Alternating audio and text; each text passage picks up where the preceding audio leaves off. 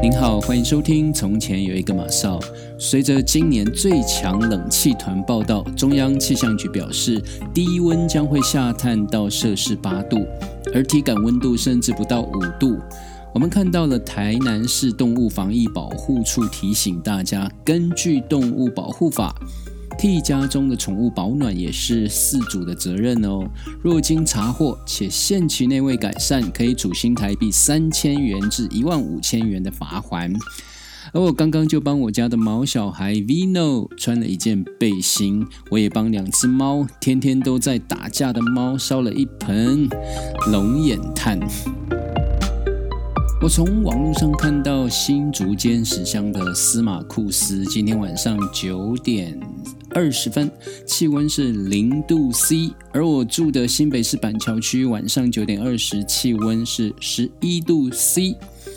我有一位住在挪威萨米族的朋友 Nils Hiata，他是之前萨米电视台的台长。他居住的挪威 Kauto Cano Finnmark，目前是下午的两点二十分，气温是负七度 C。Nils 一直约我到挪威去体验冰上钓鱼，就是在结冰的湖面上锯一个小洞，然后放钓鱼线进去，这样就可以钓到很多饥饿的鱼。特别在冬天，在结冰的湖底下有很多饥饿的鱼。他有拍照片给我看，红色的鱼身不像是鲑鱼。每一条大概有三十公分长左右，然后之后呢，他们就会把这些鱼拿到炭火房去烟熏哦，就好像比方说用那个樱桃树的树枝啊，呃，松树的树枝啊去烟熏，而这个时候你就可以想象，在炭火房旁边就是充满了热腾腾的蒸汽的小木屋。News 跟我说：“马少，你也要来体验在北极圈的萨米族三温暖。这个萨米族的三温暖，就是全身脱光光，在蒸汽室里面闷蒸，等到逼出了一身的汗或是肥油，你再打开门，冲到雪堆里面去打滚。哦，我实在是无法想象，但是非常想要去体验。”但我跟 Nils 约了好多年了，都没有能够实现。反倒是 Nils 在二零一零年来到了台湾，在台北，然后我就带他到北投去呃泡温泉。他非常的喜欢来到台湾，但是呃我至今都还没有能够到挪威，特别是到北极圈去体验萨米族的蒸汽三温暖，还要脱光光到冰天雪地的雪堆上面打滚，还蛮想去体验的。谁要跟我一起去呢？小婷婷老师要不要一起去，把那个一身的肥油都蒸出来？当然，因为新冠肺炎的疫情，Nils 也无法到他最喜欢的泰国小岛去度假了。以前呢，我不太能够理解为什么欧洲人很爱到泰国，特别是东南亚的小岛上面去度假，而且我们看到他们一定要晒太阳，从早上晒到傍晚，然后晒到。皮肤红肿脱皮，甚至于不顾可能会引发引发什么呢？也就是引发皮肤癌的危险。后来我明白了，如果在接下来的两三个月，你每天早上起床上班上学，然后到了傍晚下班放学，然后天空永远都是黑黑的，没有太阳。这个就是只有在地球的北极圈或是南极圈的区域里面才会有的永昼和永夜的现象。永昼或是永夜是指一天二十四小时之内全都是白天或者是黑夜，而北极圈是北半球内仅有的可能发生极昼或是极夜的地方。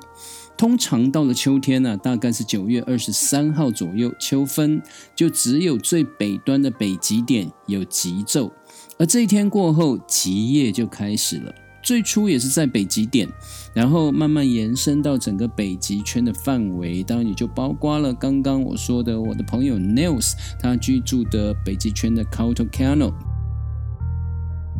而到了十二月二十二号前后，也就是冬至的时候，太阳直射南回归线，在整个北极圈以北的区域都是极夜，然后呢，极夜的范围就逐渐的回缩，到了第二年的三月二十一号前后，也就是春分的时候，极夜又结束了，然后极昼又重新开始了。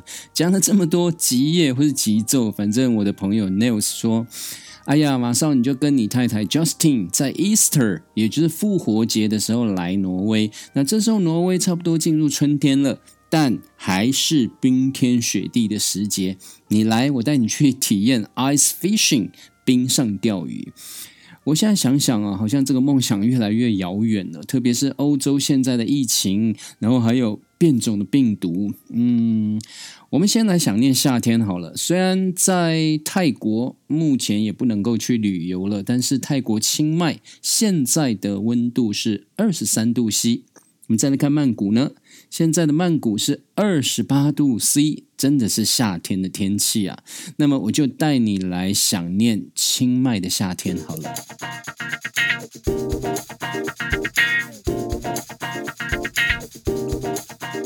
我有一位专科时期的同学，叫做阿木，从小在曼谷的华人家庭长大，后来到台湾念书。他毕业之后经营了泰国啤酒、矿泉水的中盘代理。他现在在曼谷的朗曼机场旁边开设了一间旅馆，叫做 Domain Place Hotel。你们不用记折扣码，以后如果开放国外旅游，去到曼谷，在朗曼机场旁边住宿他的旅馆，可以报我的名字，就可以免费招待泰国大象啤酒两瓶。这是我自己讲的哦。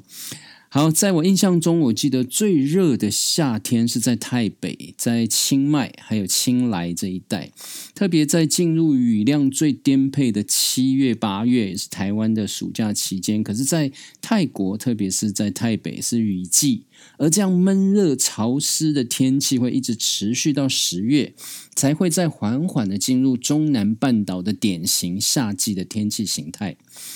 那一年夏天，我一个人自驾从清迈开车到清莱，在夏天的清莱府接近美斯乐的原始森林里面啊，泰北的阿卡族原住民他们在雨季期间，到处都可以在森林里面采摘到平均一公斤以上的野生大蘑菇，他们带到市场去贩售，这好像我们泰雅族以前会到。司马库斯的深山里面呢，去摘做香菇。我之前有提，我有个干爸爸，嗯，有命还用。阿公他最近刚刚过生日哦，我要在这边祝我的干爸爸生日快乐。就是以前呢，他们也会到森林里面去种香菇哦。可是呢，在台北的阿卡族原住民，他们都是到原始森林里面去采蘑菇哦。那你想想看，一颗诶蘑菇有一公斤以上那么大，我甚至看到报纸里面呢，我看到有。阿卡族原住民采到一个蘑菇，大概有五六公斤那么大，跟人的头一样大哈。嗯，除了台北，当然在中国的云南或者呃在昆明那一带也有很多呃当地的他们原住民也会采到那么大的野生的蘑菇哦。那回到阿卡族这边，可以看到他们平均每一天可以采摘到这个野生蘑菇，赚到七八百块钱的泰铢。嗯，差不多在台湾打工也这么多了哈。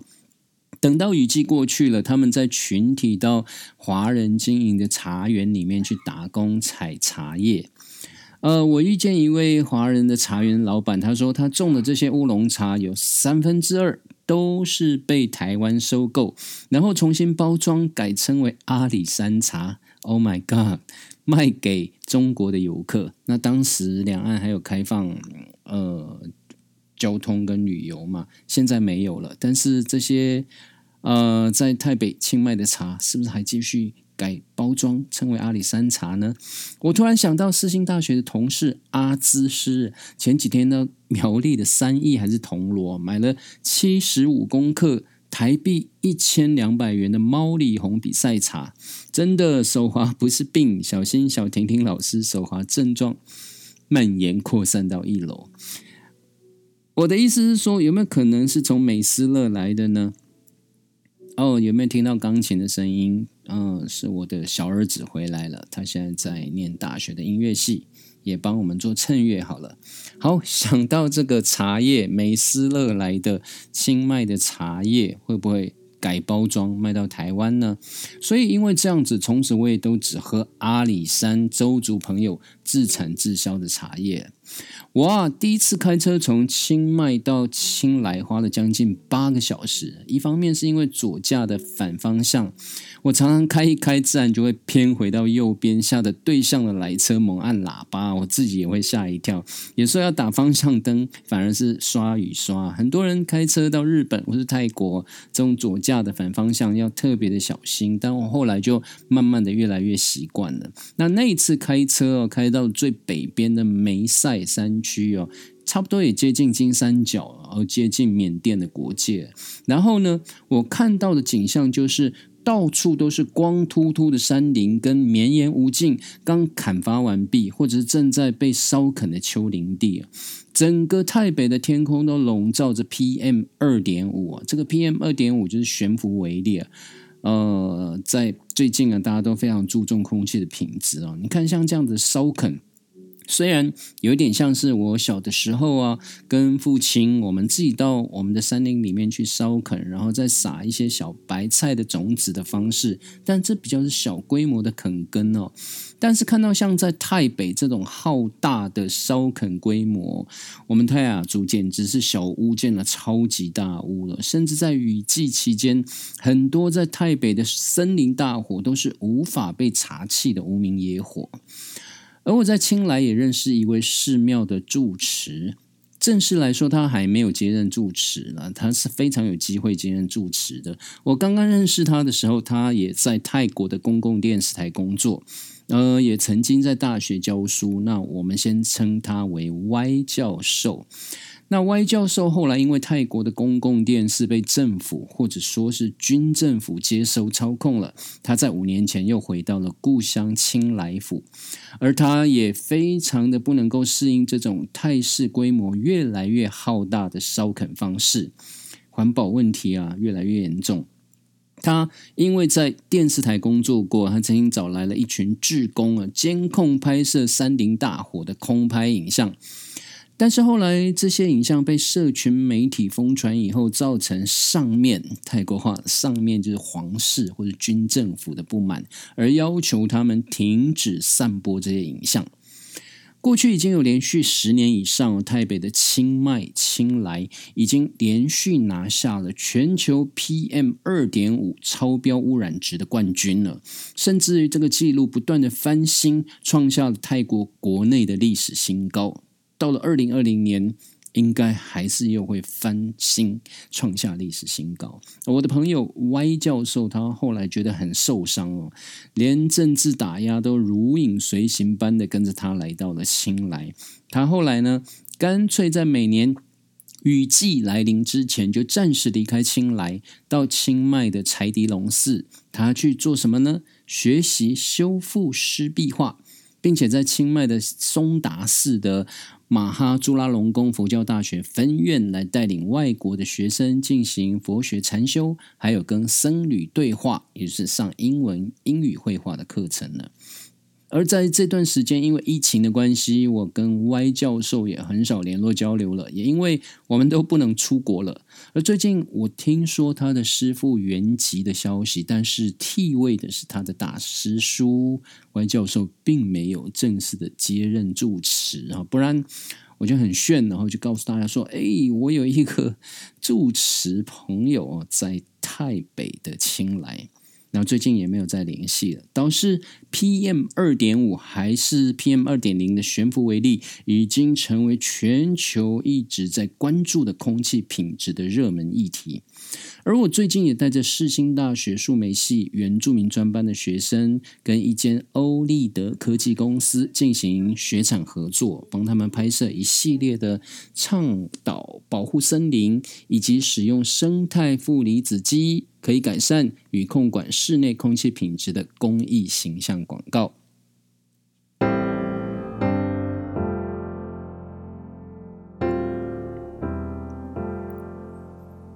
说到保护森林、保护土地，我想到三十多年前我到骊山去采苹果的故事。那一年是我二十岁的生日，然后呃到了骊山，我还记得我是从新竹骑着摩托车载我的侄女，她叫做小芬，她现在是国中老师了。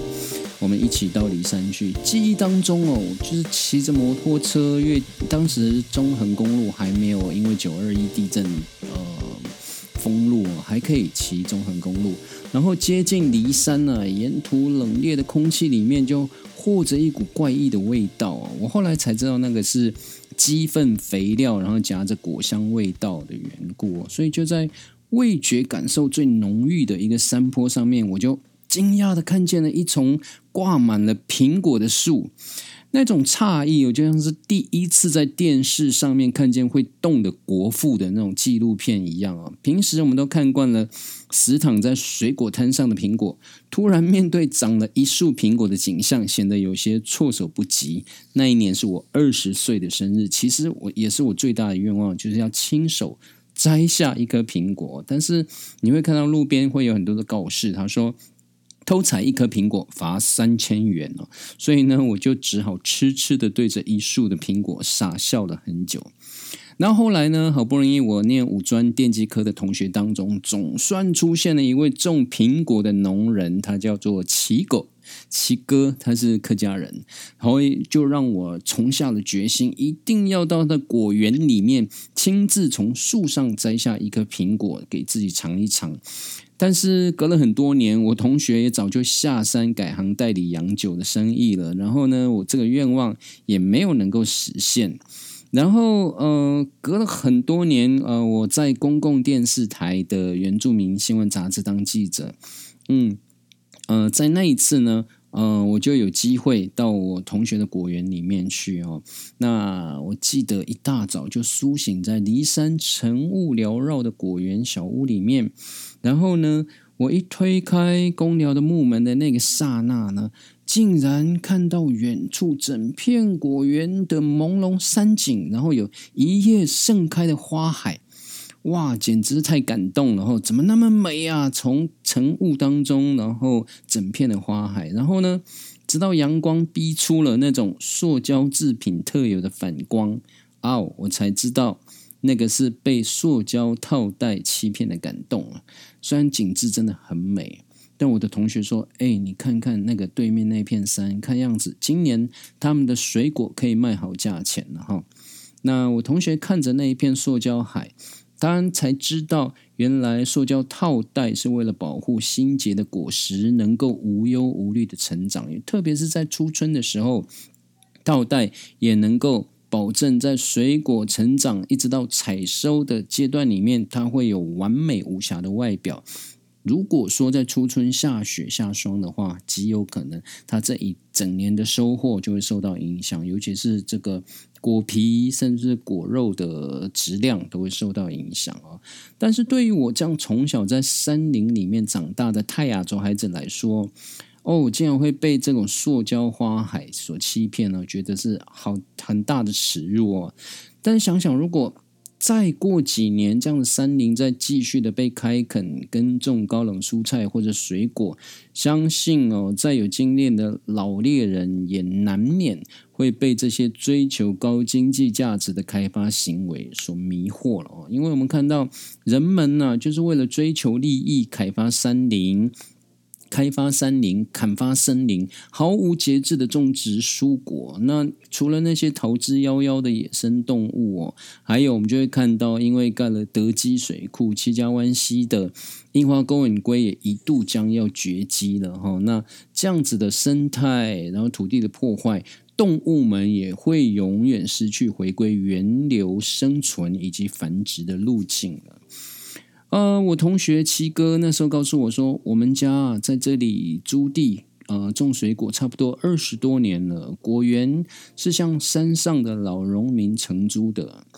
那过度开发的情形也是在最近几年，以前不是还很严重。但是离山的果园大部分都租给外地的人来开垦啊，有些人也向这里的原住民承租果园，反正。水果的价钱一年不如一年，然后有能力下山的几乎都走了。当然后来我刚刚提到我同学后来就下山了，回到东市啊去经营那个洋酒的带领生意。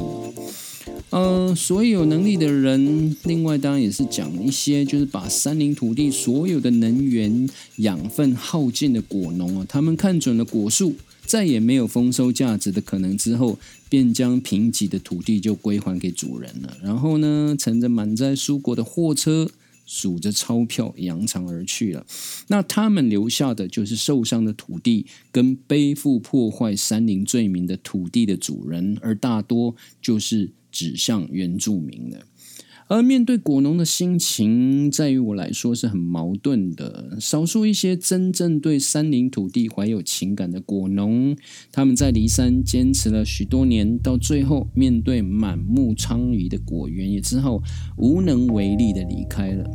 但是就在有能力或是无能为力的生存夹缝中间，却很少人看得见那些始终留在祖先传承之地默默耕耘的离山的泰雅族原住民，他们对于土地无从割舍的一种情感跟执着。